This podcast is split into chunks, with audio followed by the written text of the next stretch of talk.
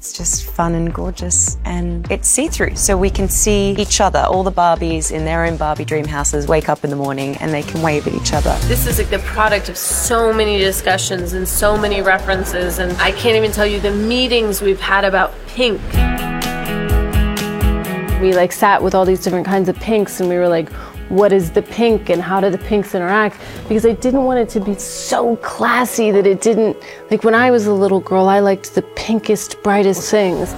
Because Barbie was invented in 1959 it felt like we could ground everything in that look. 1950s soundstage musicals Gene Kelly or Vincente Minnelli like those kind of wonderfully fake but emotionally artificial spaces one thing that like those those soundstage musicals did so well were beautiful artificial skies. There's a sort of surrealness of the gradation of color. You can light them into these intense colours. So you can light pink and orange from the bottom and blue from the top. You can really go kind of expressionistic with it. It's just fun and gorgeous and it's see through. So we can see each other, all the Barbies in their own Barbie dream houses wake up in the morning and they can wave at each other. This is like the product of so many discussions and so many references, and I can't even tell you the meetings we've had about pink.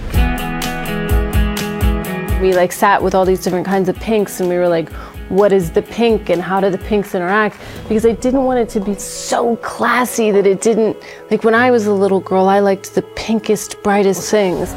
Because Barbie was invented in 1959 it felt like we could ground everything in that look. 1950s soundstage musicals Gene Kelly or Vincente Minnelli like those kind of wonderfully fake but emotionally artificial spaces one thing that like those those soundstage musicals did so well were beautiful artificial skies. There's a sort of surrealness of the gradation of color. You can light them into these intense colours. So you can light pink and orange from the bottom and blue from the top. You can really go kind of expressionistic with it.